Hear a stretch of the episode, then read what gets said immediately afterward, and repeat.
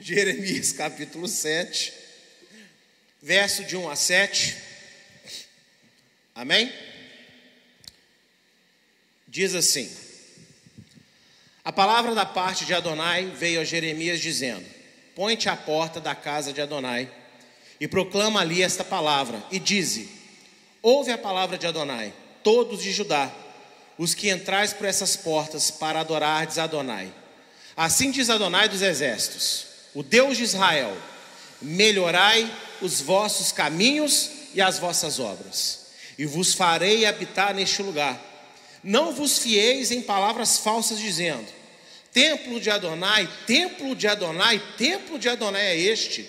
Mas, se deveras melhorardes os vossos caminhos e as vossas obras, se deveras praticardes o juízo entre o homem e seu próximo, se não oprimirdes o estrangeiro e o órfão e a viúva, nem derramardes sangue inocente neste lugar, nem andardes após outros deuses para vosso próprio mal, eu vos farei habitar neste lugar, na terra que dei a vossos pais, desde os tempos antigos e para sempre.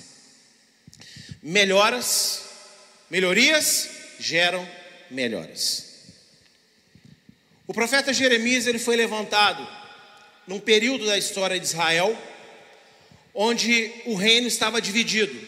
Após a morte de Davi, por causa do pecado de Salomão, Salomão morreu em pecado, morreu idólatra. Ele fala com Salomão, porque você se tornou idólatra, eu vou dividir o seu reino em dois. E quando Salomão morre, um filho de Salomão, ele pesa a mão sobre parte do povo. E os conselheiros mais velhos falam: olha, pega leve com o povo, porque a época do teu pai já foi puxada, porque a época de Salomão não teve guerras, mas teve muita construção. E naquela época uma obra era muito mais pesada do que hoje. Não tinha aquele, né, naquela época não tinha todo o maquinário que se tem hoje. Mas o filho de Salomão vai dar ouvido para os amigos jovens, né, que sabem de tudo da vida, e fala: olha, fala para o povo o seguinte: que o seu dedo mínimo é mais grosso do que o cinto do teu pai. E ele fala isso para o povo, o povo fala: ah, é? Beleza, vamos embora para casa. Chegam em casa, vão levantar um rei para nós. A gente não quer mais nada com Judá. E aí há uma divisão em Israel. Tribos do sul Judá e Benjamim. Tribos do norte, as outras dez tribos. Passou-se muitos anos, muitos reis se levantaram em Israel, né? Israel agora é, é, é, considerado como a tribo do norte, né? As tribos do norte, e a tribo do sul é chamado de reino de Judá. O reino de Israel, as, né, as demais dez tribos, pecam, pecam, pecam. Deus manda profeta, manda profeta, manda profeta, eles não mudam. Deus pega e manda eles para o exílio. Passado um tempo, Deus, por quê? O que Deus pensa? Eu vou fazer isso primeiro com as dez tribos, e embaixo, que são só duas, e onde está o meu templo, onde está a minha lei, de repente eles vendo o mal que aconteceu lá em cima, eles vão corrigir o procedimento aqui embaixo. Só que não, eles viram aquilo e falaram, ah, isso é eles lá, a gente que não tem nada a ver com a história. E também começaram a pecar, pecar, pecar, e pecaram ainda pior. No longo do livro de Jeremias nós vamos ver isso. E Deus fala várias vezes: vocês fizeram pior porque vocês tiveram um exemplo perto de vocês. E aí vem o último profeta, antes de Deus mandar também agora as duas tribos do sul para o exílio. O profeta Jeremias, ele foi o último profeta antes do exílio da Babilônia. O último. E ele chega dizendo palavras de exortação. E você tem que entender, por que, que eu estou falando desse contexto? Porque quando Deus chega exortando, ele tem uma palavra muito interessante para as duas tribos do sul. Vocês estão confiando que eu não vou fazer nada com vocês, porque o meu templo está aí no meio de vocês. Porque os sacerdotes e levitas habitam na terra de vocês, aí vocês estão achando que vocês vão escapar da minha ira, vão escapar do meu juízo. Por isso que ele diz aquela frase tem laranja aí: templo de Adonai, templo de Adonai, templo de Adonai é este. E o que, que Deus fala antes? Não vos fieis, ou seja, não confiem nisso aí que vocês estão falando. Mas entre essa frase tem duas, que é igual, que eu destaquei também em amarelo: melhorai os vossos caminhos e as vossas obras. E por que a palavra de hoje se chama melhorias geram melhoras? Porque nós temos uma dificuldade muito grande de entender que quando Deus nos exorta, quando Deus na palavra, na pregação, no louvor, no aconselhamento pastoral, ou até mesmo o Espírito Santo falando ao teu coração, cutuca você no seu erro, é porque Deus quer melhorar a sua vida. Mas para que haja melhoras na sua vida, você tem que melhorar primeiro. Porque Yeshua ele diz nos evangelhos: o que adianta o homem ganhar o mundo inteiro e perder a própria alma. Mas vivemos uma geração onde a maioria das pessoas não consegue desvincular o pensamento de vitória imediata, de vitória material, de prazer da carne você e eu somos bombardeados. Começa de manhã, você acorda, você pega o telefone no aplicativo da Bíblia e aparece ali propagandas imorais, propagandas inadequadas, links criminosos querendo te levar para o mau caminho. Todos os dias você vai para o YouTube, é coisa ruim para ver. Você liga a televisão, é coisa ruim para se ver. E o mundo não incentiva a melhoria pessoal, ele incentiva o sucesso, o agora, o hoje, seja feliz. Mas essa felicidade que o mundo oferece é falsa, é enganosa, é temporária. E muitas vezes traz consigo uma nuvem, uma tempestade, E Deus ele diz: Vai, Jeremias, fala para o povo, para eles pararem de achar que porque o meu templo está no meio deles, que eles podem viver de qualquer maneira. Não pode ser assim. Manda eles melhorarem os caminhos deles e as obras deles. Manda eles melhorarem de vida. Porque se eles fizerem isso, Aí eu, o Senhor, eu, Adonai, vou proteger eles. Eu vou garantir a felicidade deles, a alegria deles. E essa é uma palavra que estamos precisando para os dias de hoje. Cada um de nós aqui tem algo a melhorar. Quem aqui se levantar hoje e falar assim: ah, pastor, você está enganado, eu não preciso Aí eu vou te apresentar João, 1 João capítulo 2. Aquele que diz que não tem pecado, já está pecando. Talvez uns estejam com mais, mais problemas, problemas mais sérios, outros talvez com menos problemas, problemas mais rasos, mas todo mundo aqui tem um parafuso desregulado que precisa de melhorar. E a obra do Espírito Santo, eu sempre falo, é dar dons? Não, ele também dá dons. A obra do Espírito Santo é, é, é, é profetizar? Não, o Espírito Santo também dá profecia. A obra do Espírito Santo está no nome dele: Espírito Santo. Na verdade, vem do hebraico, né, Rua Hakodesh, que seria literalmente Espírito do Santo. Não é nem Espírito Santo, é Espírito do Santo. É o Espírito do Santo Deus. Então vamos lá, o Espírito do Santo Deus tem qual obra para fazer na nossa vida? Nos santificar. Porque sem santificação, ninguém verá o Senhor. Então é uma época difícil, é uma época onde o povo que dizia conhecer a Deus, que tinha o templo no seu meio, não era igual hoje que você tem igrejas. Nesta época não tinha sinagogas igual na época de Yeshua, que aí já tinha que é uma espécie de igreja, né? várias sinagogas em várias cidades. Não, nessa época, se alguém quisesse ir num templo para adorar a Deus, tinha que peregrinar até Jerusalém para adorar. Não tinha, não tinha pastor, igual se tem hoje. As cidades tinham levitas, mas não era o mesmo relacionamento que você tem hoje com seus pastores.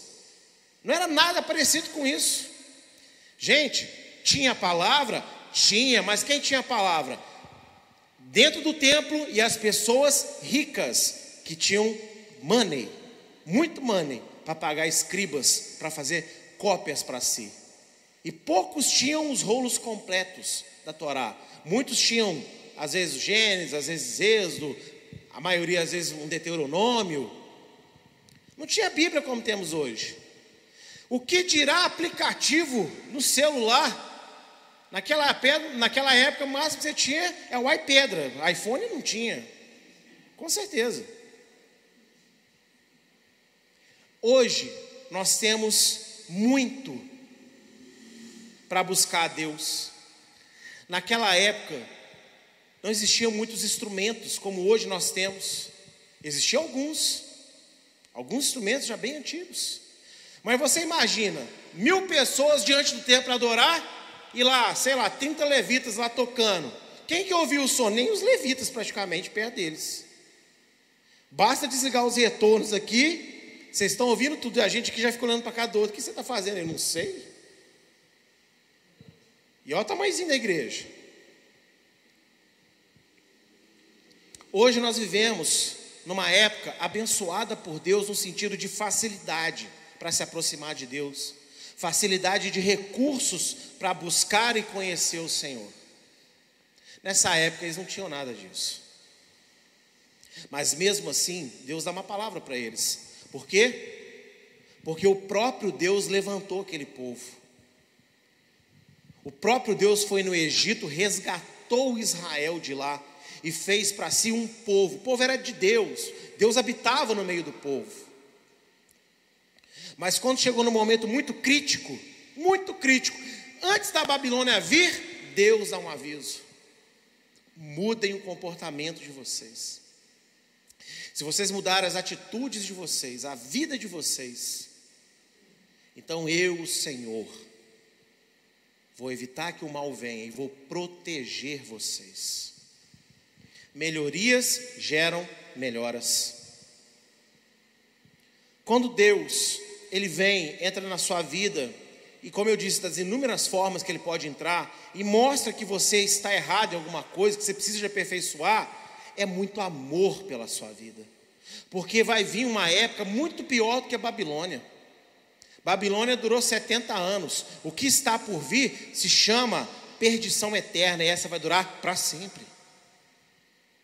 Depois de 70 anos, ninguém vai sair do inferno, vai permanecer lá para sempre. E está chegando. Ou você não está vendo como o mundo está andando? Os absurdos que estão no mundo, os sinais evidentes de tudo que Yeshua prometeu no Novo Testamento está acontecendo. Está vindo uma Babilônia pela frente. Terrível. O juízo final. E se a igreja, quando eu digo igreja, eu estou generalizando, porque não são todas as igrejas, mas dentro de todas as igrejas, com certeza, há alguns indivíduos assim. Mas se a igreja como um todo não entender que não basta se dizer cristão, não basta dizer-se igreja, que isso não garante salvação. O que garante salvação é uma vida de melhoria. Eu, quando fui chamado por Deus, eu não sabia quase nada do que eu sei hoje, mas naquele dia Deus quis uma medida de perfeição para mim, o que? Que eu cresce no nome dEle. E que eu mudasse de vida. E eu já tive uma mudança radical de vida. No dia da minha conversão. E como eu sempre gosto de lembrar, a minha conversão era muito peculiar. Porque ninguém pregou para mim. Estava eu lá, naquela chuva, vocês conhecem aqui a história? Com meu MP4 branquinho. MP4, Lucas. e aí, ouvindo música, as minhas músicas que eu gostava. Eu peguei aquela pasta que a Beatriz colocou lá no computador de casa, para a pastora, e eu coloquei no meu no MP4 naquele dia e falei daquele jeito: deixa eu ver que raio de música chata de crente é essa agora que a Daniela está ouvindo. Ah, Deus olhou e falou: ah, menino. Aí vem a primeira música, toma, vem a segunda, ai, vem a terceira. Aí quando entrou nada além do sangue, os, tudo que eu ouvi foi chorar. E pedir aquele sinal, Senhor, se tu me amas, se Jesus me ama, em cinco minutos eu quero ver uma estrela no céu, naquele dia extremamente chuvoso, tempestade mesmo, já não dá juiz de fora. Em cinco minutos aquela nuvem se abre sobre a minha cabeça uma voz do céu fala: Olha para cima. E tinha aquela uma estrela no céu. Eu falei: Converti.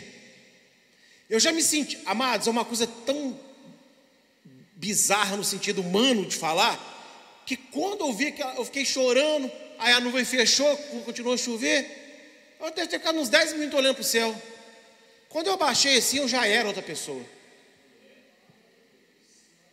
Eu, na mesma hora, paguei todas as minhas músicas do MP4. Todas. Quem falou para mim que crente, que não é bom que crente ouça a música do mundo? Quem falou? O Espírito Santo que entrou no meu coração e me impulsionou.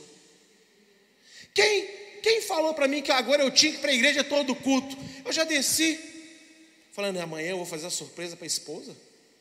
Na hora que ela sair para a igreja, eu vou falar que eu vou encontrar com algum amigo. E na hora que eu vou levar até a porta da igreja, na hora que ela entrar, eu vou entrar com ela. Não foi assim, meu amor? Foi desse jeito lá. Onde você vai? Vou sair. É, é, vamos junto. Peguei na mãozinha dela.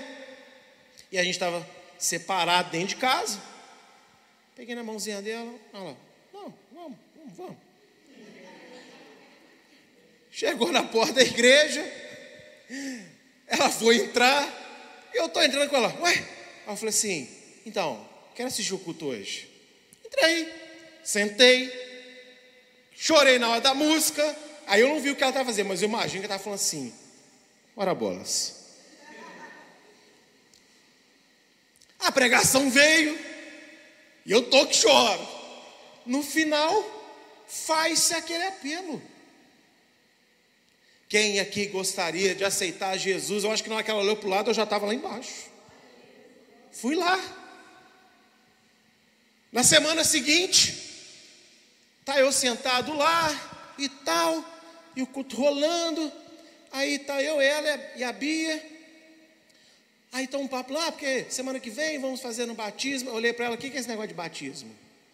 Aí ela abriu a Bíblia, ah, isso aqui, a pessoa que aceita Jesus tem que converter. Na hora que ela olhou para mim, acabar a explicação, já estava lá na mesa. Falei assim, eu quero me batizar. Ah, mas tem que fazer um curso. Eu falei, mas que curso? Eu quero batizar. Não, mas tem que fazer o um curso. Não, tá bom, eu fiz o curso. Batizei. Quando eu me converti, eu me tornei outra pessoa. Lógico que eu não sabia tudo que eu sei hoje. Eu não tinha intimidade com Deus que eu tenho hoje. Eu não tinha entendimento da palavra que eu tenho hoje. Eu não tinha as responsabilidades que eu tenho hoje. Mas quando Jesus me tocou, a minha, o meu caminho e as minhas obras melhoraram. Eu e minha esposa, nós tínhamos o hábito, quando nós tínhamos intimidade, de assistir filmes adultos. Antes da conversão. E eu lembro, depois da conversão, quando a gente, ela viu que a gente estava ali de vamos retratar o casamento, e um dia ela falou comigo assim: Ah, vamos colocar o filme. Eu falei: Não, Deus não gosta disso. E ela é verdade. Quebramos as fitas tudo, jogamos tudo fora. Quem colocou essas coisas em nós? Deus. Então, quando Deus ele pede mudança, Ele não está pedindo nada que Ele já não tenha colocado dentro de você. Porque Deus não pede algo impossível, não. Porque Ele é o Deus impossível. O impossível é com Ele. O possível é conosco. O que, que era impossível? Essa plastra, hoje não, mas esse ser aceitar Jesus.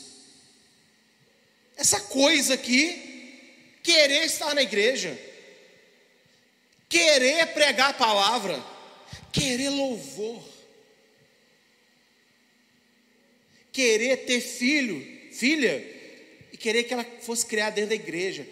Hoje eu fiquei com pena da minha filha, mas quando ouvi a indignação dela, eu fiquei tão feliz, não de vê-la sofrendo, mas falei: meu Deus, olha só a visão que ela tem a meu respeito, da minha filha a meu respeito. E eu lembrei do dia que eu falei a blasfêmia com Deus sem saber com ela. Eu falei: o dia que eu tiver filho, filho meu não vai ser criado dentro de igreja. Não quero muito na casa dos seus pais. Ô boca miserável. Eu brinco que eu tenho duas mães. A minha mãe, a minha querida mãezinha Everilde, mas a minha sogra é uma mãe para mim também. Que carinho que ela tem comigo. E mesmo meu sogro, apesar do primeiro encontro bombástico, onde você mora? Então, eu, bora ali. Mas é muito carinhoso comigo. Outro dia me viu passando mal lá em casa, outro dia ligou para saber como eu estava. E os meus pais também têm um carinho com a minha esposa. E hoje, ouvindo a minha filha, eu lembrei disso. E por que eu cheguei onde eu cheguei? Misericórdia de Deus. Mas a misericórdia de Deus que ao longo da minha vida eu fui melhorando os meus caminhos e melhorando a minha obra. Mas eu sei quem eu era. Eu sei quais eram os pensamentos ruins que estavam na minha cabeça.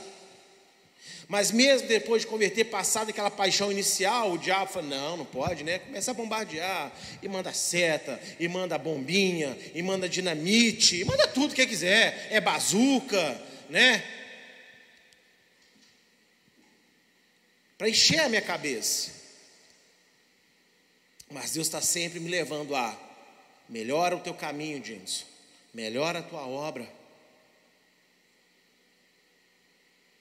E a palavra que eu vim trazer para você nessa noite é a seguinte: Deus, Ele quer te proteger, Ele quer cuidar de você, Ele quer reconstruir muita coisa na sua cabeça, no seu coração, na sua família, mas Ele quer que você também melhore o seu caminho, melhore a sua obra, a sua forma de servi-lo, de adorá-lo, de crer nele, porque no final das contas, o que adianta você ganhar tudo o que você precisa, mas você estar afastado de Deus, distante do Senhor? E essa frase em laranja chama muita atenção. Você pode pensar assim: ah, mas eu não vou lá em Jerusalém, nem existe templo hoje lá mais. Mas olha só o perigo. Atos 7,48. Mas o Altíssimo não habita em templos feitos por mão de homens como diz o profeta. Que profeta? Isaías 66, 1. Aí nós vamos juntar um outro texto, João 14, 23. Onde Deus habita então? E Yeshua respondeu e disse-lhe: Se alguém me ama, guardará a minha palavra, e meu Pai o amará, e viremos para ele e faremos nele morada. Aí você, opa, então Deus não habita no templo, ele habita em mim, não é isso? 1 Coríntios 6, 19. Ou não sabeis que o vosso corpo é o templo do Espírito Santo que habita em vós, provenientes de Deus e que não sois de vós mesmos? Aí você mata, pronto, então é isso. O templo do Senhor sou eu, eu sou templo do Senhor. E aí que eu queria chegar usando aquele texto de Jeremias. Aquela geração olhava para o templo construído. Hoje nós nos fiamos nessa coisa que Jesus me ama tanto, mas Ele me ama de uma maneira tão espetacularmente amável, que eu posso fazer seja o que for, Ele nunca vai deixar de me amar. Ele nunca vai permitir nada contra mim, porque eu sou muito especial para Ele. Eu sou templo do Senhor, eu sou templo do Senhor, templo do Senhor sou eu. E aí, Lembra que Deus falou para aquela geração? Então, não fica confiando muito nisso não. Melhora o seu caminho, melhora a sua obra. Porque o templo do Senhor, sem atitudes do Senhor, é uma casca vazia. O Senhor me converteu, o Senhor me chamou, o Senhor me resgatou. Mas se eu perder a essência do Espírito de Deus, se eu perder a essência do que Deus me transformou, gente, as mudanças que eu brinquei aqui falando com vocês, mas que foram reais, não é porque eu quis fazer, as coisas foram acontecendo. Foram, foram coisas assim, sem pé, sem cabelo, não sabia nem o que eu estava fazendo, às vezes eu simplesmente estava fazendo. Cheguei no café com arte ali no Santa Terezinha, no meu horário de almoço, do banco. Aí está uma dona lá chorando. Ah, eu falei, que foi? Roubaram minha casa, 17 mil. Eu falei, Jesus amado, que isso? Eu tinha dois meses, quase três meses de convertido, tinha acabado de batizar. Falei, que isso? É mesmo, é? Aí, não, você não sabe da pior. Eu falei, o quê? A Márcia. Aí eu olhar para a outra também chorando. Não, eu falei, que foi? Né? Sabe o, o Márcio, que a, não, namorada dela chamava Márcio. Ah, morreu num acidente de carro essa madrugada. Eu falei, Jesus. Olhei assim, não sabia nem o que fazer. Falei, meu Deus, né? De repente ouvi uma voz assim, oferece um estudo. Falei, ah, que? Oferece um estudo. Falei, como assim? Que estudo? Como assim estudo? E a, te, a voz falou pela terceira vez, oferece um estudo. Eu, aqui, vamos fazer um estudo na casa de vocês. Estamos precisando de Deus. Só Deus pode ajudar a situação. Uma enxugou a lágrima, que enxugou a outra, olhou uma para a outra assim: vamos, vamos. Tá, vamos lá. Uma semana depois, o negócio foi tão, tão estreito para mim, que foi aniversário do meu pai num dia, nem lembrei de mandar parabéns ao meu pai. Deu B.O. para mim. Que eu fiquei, Jesus, como que eu estudo? Que estudo que eu dou? Eu não, eu não tinha lido a Bíblia toda ainda. Eu sentava assim, o que, que eu vou falar lá? E o Espírito Santo falava assim: abre na página tal da tua Bíblia. Eu falei, hã? Aí ele, versículo tal, capítulo tal, fala de amor. Eu olhava assim, o versículo, capítulo, estava falando de amor. Eu falei, meu Deus. O Ranieri acompanhou esse processo. E sabe o que aconteceu ali? Nasceu Eliahu. Isso aqui começou lá. Então foram mudanças. Eu lembro a primeira vez que eu vim nessa igreja. Aqui não era, é, não era Batistas Oliveiras e tal. Não era nada do que é aqui hoje assim. Mas eu vim, tá, conheci a pastora na época, beleza. Passou-se o tempo, ah, me liga aqui. Estou com um menino aqui. Está tomado aqui, droga e tal, preciso de oração, preciso de um pastor que me ajudar. Eu falei, eu não sou pastor, não. Então chama o pastor fulano. Pastor fulano, cadê? Não tem. Aí minha esposa estava na casa de uns irmãos que tinha muito mais experiência que a gente, aniversário de uma das filhas. Liguei para o pai da família, falei assim: vamos no tal lugar comigo, está acontecendo assim. Ele. Eu falei, ah, tá bom, tá, desliguei. Eu sou assim, tenho muita paciência. Tal. Até hoje eu sou assim. Aí eu falei, Jesus amado, o que, que eu vou fazer? Não tinha carro, não tinha nada. O Espírito Santo falou assim: vai você sozinho. Eu falei: quê? Mas o que, que eu vou fazer? Eu não sei nem como ora. Vai. Tá bom. Eu falei: o que, que eu faço? Fala com a Carla que você vai, com a menina do banco, já até mudou e era aqui. Eu falei: falar com ela que eu vou? Eu falei: Carla, eu vou lá no Manumbi, aconteceu assim, assim, assim. Aí ela: como é que você vai? Eu falei: não sei. Ah, tá. E ela quer sair comigo. Saí do banco, ela virou assim: táxi, táxi, táxi, assim. Eu falei: ah, vem cá, entra aqui veio aqui, me deixou aqui na porta da igreja, Deus te abençoe e foi embora. Eu falei, Jesus amado. Entrei. A pastora me catou, fomos, deixou alguém dirigindo o culto e fomos lá para aquela salinha ali, onde está a Rafa lá. Estava o menino lá, esfregando, suando, frio, cheirado mesmo, cheirou cocaína. Falei, Jesus, e agora? O que, que eu faço? Ah, Senhor, tenha fé. Falei, que tenha fé, Jesus? Como assim tem a fé? Eu levantei e falei: O que você quer? Você quer, você quer ser curado? Você é liberto? Não sabe nem o que eu estou falando direito. E ele: Eu quero, mas não sei o quê. E parará. Eu falei assim: Não, você não está entendendo. Eu vim aqui para orar e você vai ser liberto. Você quer ser liberto? Quero. Comecei a orar com ele, amados. À medida que eu fui orando, passou orando comigo, a olho nu, começou a surgir uma, uma nuvem branca, parece que saiu dos poros dele. Aí você falou, agora sopra, eu soprei, aquele negócio sumiu. Ele fez assim, ó, são, como se não tivesse nunca usado nada. Deus me ensinou. Sabia fazer? Não sabia. Mas agora você imagina que eu, por causa desses testemunhos, começo a achar que eu sou alguma coisa. Começo a achar que eu sou especial. E começo a pensar: ah, se eu fizer isso, Deus vai relevar? Se eu falar assim, Deus vai relevar? Porque, olha, não tão como o pastor Michael, mas espetáculo de templo. Olha quantas vezes Deus me usou. E aí Deus olha do céu para mim e fala assim: Ô menino, melhora o teu caminho e melhora a tua obra.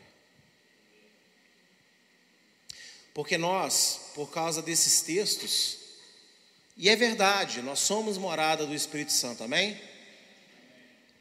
Mas se o Espírito Santo habita em você e você não é movido por ele a ter uma vida de melhorias constantes, de santificação constante,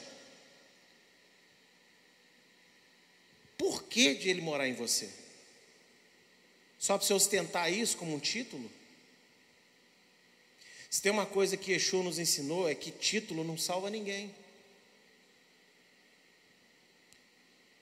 O que ele quer é presença de Deus no nosso coração. E Tiago ele diz, no capítulo 2, verso 20 e 22, Mas, ó homem vão, queres tu saber que a fé sem obras é morta? Porventura o nosso pai Abraão não foi justificado pelas obras? Quando ofereceu sobre o altar o seu filho Isaque? Bem vês que a fé cooperou com as suas obras, e pelas obras a fé foi aperfeiçoada. Não é só fé de acreditar, é fé de fazer também. Irmãos, tem muitas coisas na nossa vida, às vezes, que estão agarradas porque a gente não quer mudar, a gente não quer fazer diferente. A gente não quer ser diferente. É muito cômodo você se colocar num papel de vitimismo. Quando eu digo isso, é sabe, é, eu estou falando assim, aquela pessoa que é sempre a coitadinha da história. Não estou falando de alguém que sofreu algo real. Mas mesmo assim, não deve se acomodar nessa posição. É aquela pessoa que, sabe, ninguém me entende. Mas quem disse que a sua solução está em alguém te entender? A sua solução está em você aceitar que Deus sabe quem você é. E aí Deus mandar para a sua vida alguém que vai falar o que ele sabe. Mas às vezes Deus fala o que sabe, Deus expõe o que quer, mas a gente precisa de uma pessoa para falar uma coisa diferente. Por quê? Porque não é, porque, não é nem porque você não acreditou na palavra do Senhor, porque tem gente que acredita. É como diz lá no Evangelho de João: muitos doutores da lei fariseus acreditaram em Yeshua, mas eles gostavam do lugar de honra na sinagoga. E por medo de ser expulsos da sinagoga, eles então não reconheciam publicamente o Senhor. Às vezes você entendeu a palavra. Muitas vezes você sabe exatamente que aquilo que você precisa de mudar não é bom. Mas por que você não se esforça pela mudança?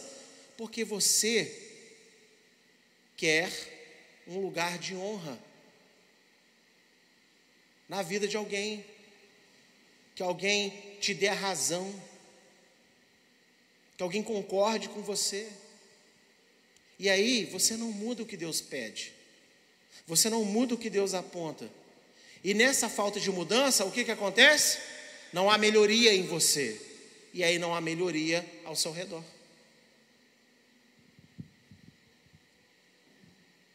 Não é gostoso a gente cantar? Não importa, não, nem sei se existe essa música, estou inventando agora que eu tenho esse talento, né? De cantar músicas que tem um tema bizarro que eu não gosto só para usar na pregação. Não importa o que eu sou, não importa o que eu farei, mas com Jesus para sempre habitarei. Não, não. Importa tanto quem você é, importa tanto que você fez, que Deus mandou o filho dele para morrer no seu lugar.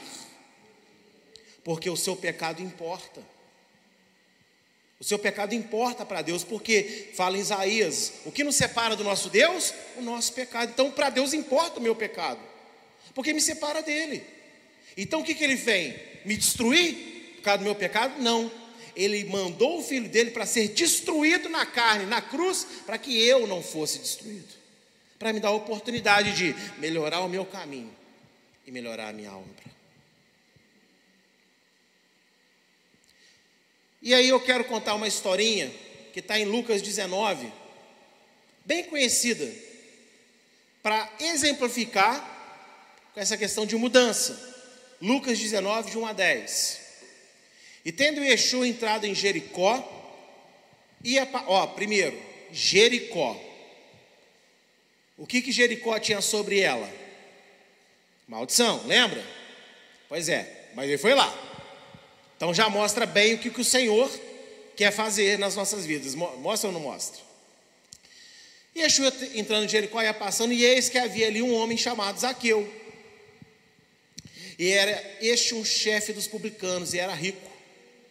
E procurava quem era Jesus. E não podia por causa da multidão, pois era de pequena estatura.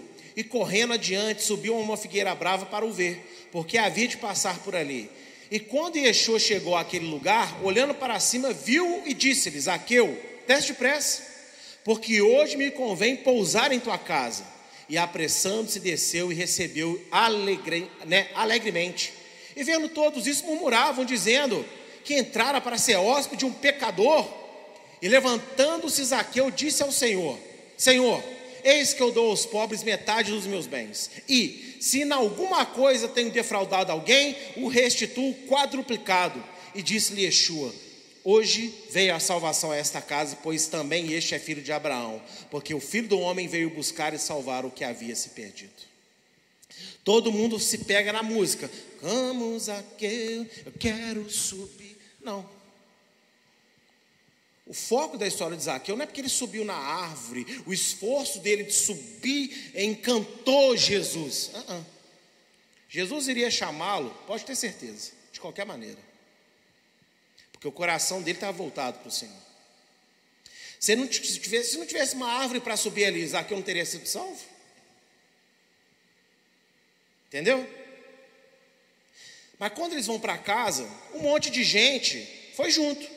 E os fariseus, né, os doutores da lei, os santos, começaram a falar: ué, esse Jesus aí, jantando com pecador. E talvez o Senhor fosse levantar para falar, mas Zaqueu, vendo aquilo, ele falou: eles estão certos. Senhor, seguinte, para provar que isso aqui não é brincadeira, metade dos meus bens eu vou dar para o pobre, e se eu descobrir que eu defraudei alguém, eu vou restituir quatro vezes mais. E ele não falou de boca para fora. Porque se ele tivesse falado de boca para fora, ele ia tomar uma repreensão do Senhor, porque o Senhor são dos corações. Mas quando ele levanta e se posiciona, mudando o caminho e mudando a obra, o Senhor fala o quê? Hoje a salvação entrou aqui. Porque esse aqui também é filho de Abraão. Ou seja, ele recebeu o Senhor, mas o Senhor disse: Eu conheço Zaqueu, porque ele não vivia em iniquidade. No dia do juízo, Zaqueu vai chegar e Yeshua vai falar: Te conheço. Por quê? Porque ele fez a vontade do Pai, mudou de vida, melhorou o caminho, melhorou a obra. E é isso que Deus espera de nós: melhorias pessoais, comportamento, pensamento, modo de falar, hora de falar ou de não falar, quando ir, quando não ir. E tudo isso não é porque Deus ele fica assim, lá vai o Jimson, hum, ele está querendo um carro novo. Não, não, não, não. É porque eu sou, não vai ter, porque eu sou Deus, eu posso falar não. Tem gente que acha que Deus é assim. Que Deus ele fala não para as coisas só porque ele, sei lá, é um super poderoso lá no céu que tem prazer em privar as pessoas das coisas. Não é assim. Deus olha assim, meu filho, ele está querendo carro. Eu estou falando porque aconteceu real ano passado, início do ano passado. Ele está querendo trocar de carro lá. Ele está sem prestação do carro. O carro dele é um carro muito bom, já vai fazer 10 anos, é um carro construído para andar no mínimo o dobro que já andou até hoje em 10 anos. Está lá, ó, macio, bom, todo mundo que mexe, todo mundo que anda elogia que o carro parece carro ainda tem de um carro zero. E está querendo lá enfiar na dívida.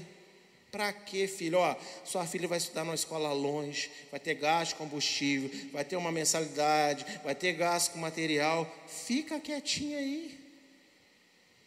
Aí Deus falou o quê para o pastor Jim? Não. Mas eu poderia falar. Queria o carro, Deus. Poderia. Aí Deus poderia ter feito pior comigo, né? Então tá, então pega. Ai, longe de mim. O desejo passou? Você acha que passou? Sou carne, irmãos. Ainda há esse desejo. Mas hoje, vira e mexe entre meu carro e eu falo: Senhor, tenho um carro de 10 anos, mas é um carro bom. Aleluia, dirijo. Tá feliz da vida porque o não de Deus, a puxada de orelha de Deus na minha vida foi amor pela minha vida. Amor. O que aconteceu que eu dei o testemunho aqui na quarta-feira, isso tudo que eu passei, e ainda estou passando, que acabou de tudo o negócio ainda não. Mas sabe o que é isso? É amor de Deus pela minha vida porque está fazendo eu clamar mais, buscar mais intensamente. Essa madrugada eu acordei quatro horas da manhã, Senhor, lutando com o Senhor oração, aquela coisa gostosa. Mas imagina, não, porque, ai meu Deus, não, eu falo, eu falei com Deus, ai meu Deus, Senhor, me socorre, eu falei. Mas eu, eu não, mesmo, mesmo assim, vocês acreditam que eu não tive em nenhum momento coragem de falar, Senhor, por quê? Não, não. Eu só falei com Deus, Senhor, não me leva agora, não. Mas porque eu não tenho coragem. Eu não tenho. Porque eu confio nele.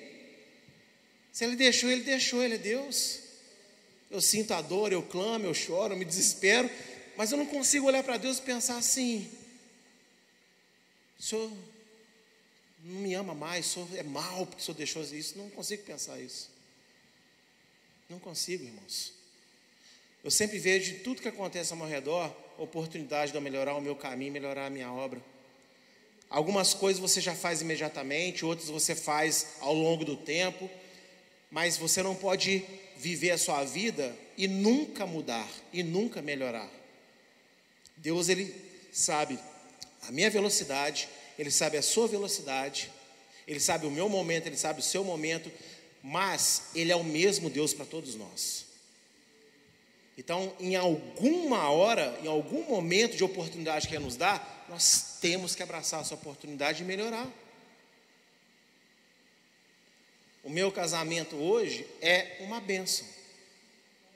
É uma benção. Minha esposa linda, maravilhosa, eu amo ela. Aí depois eu saio com ela, falar que ela não tem paciência quando ela está com fome, ela joga isso no altar, me expõe, não é? Mas eu amo a minha esposa. É só flores toda hora? Não.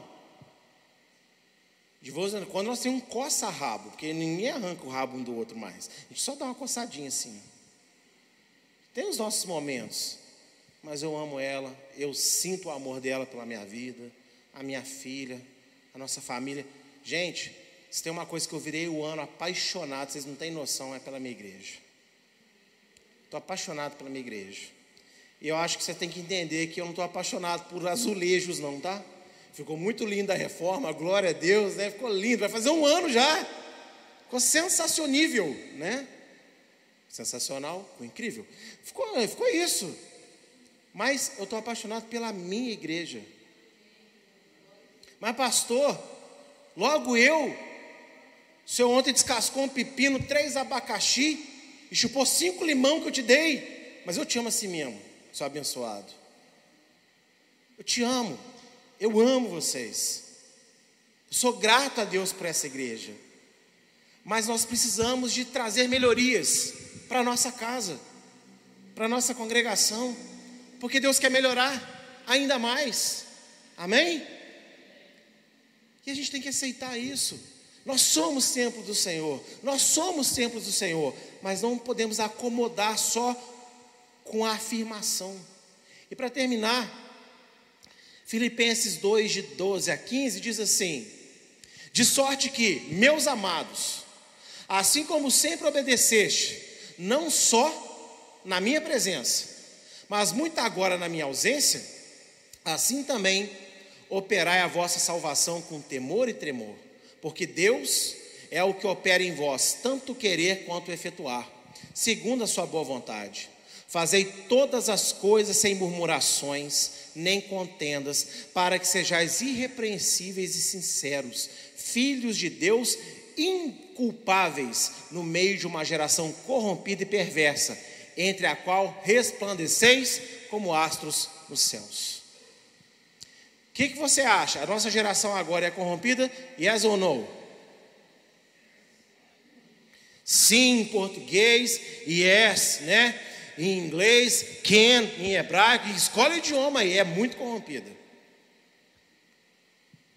Mas Deus quer que a gente brilhe. E para a gente brilhar, a gente não pode ficar murmurando das coisas que Deus quer trazer melhoria na nossa vida, em tudo em nós. Muito pelo contrário. Ele diz ali, ó, ele colocou em mim o, o efetuar. Ele só precisa que eu queira. Então, se Deus quer que eu mude, Ele já me deu o poder para mudar. Estão entendendo? Ele já me deu. E eu termino com essa frase: Deus nos chamou para sermos, e não apenas pensar que somos. Agir pela fé é a confirmação da fé que acredita no nome de Yeshua HaMashiach, Jesus Cristo. Ele te chamou, amém? Mas ele não, ele não quer apenas que você pense que é templo do Espírito Santo. Ele quer que você seja templo do Espírito Santo de verdade. E as suas ações sejam condizentes com aquilo que você diz que acredita, que você pensa que acredita. Então, melhorias trazem melhoras. Deixe o Senhor melhorar a sua vida e melhore para o Senhor que você só tem a ganhar. Amém? Eu agradeço minha oportunidade nessa noite no nome do Senhor Yeshua.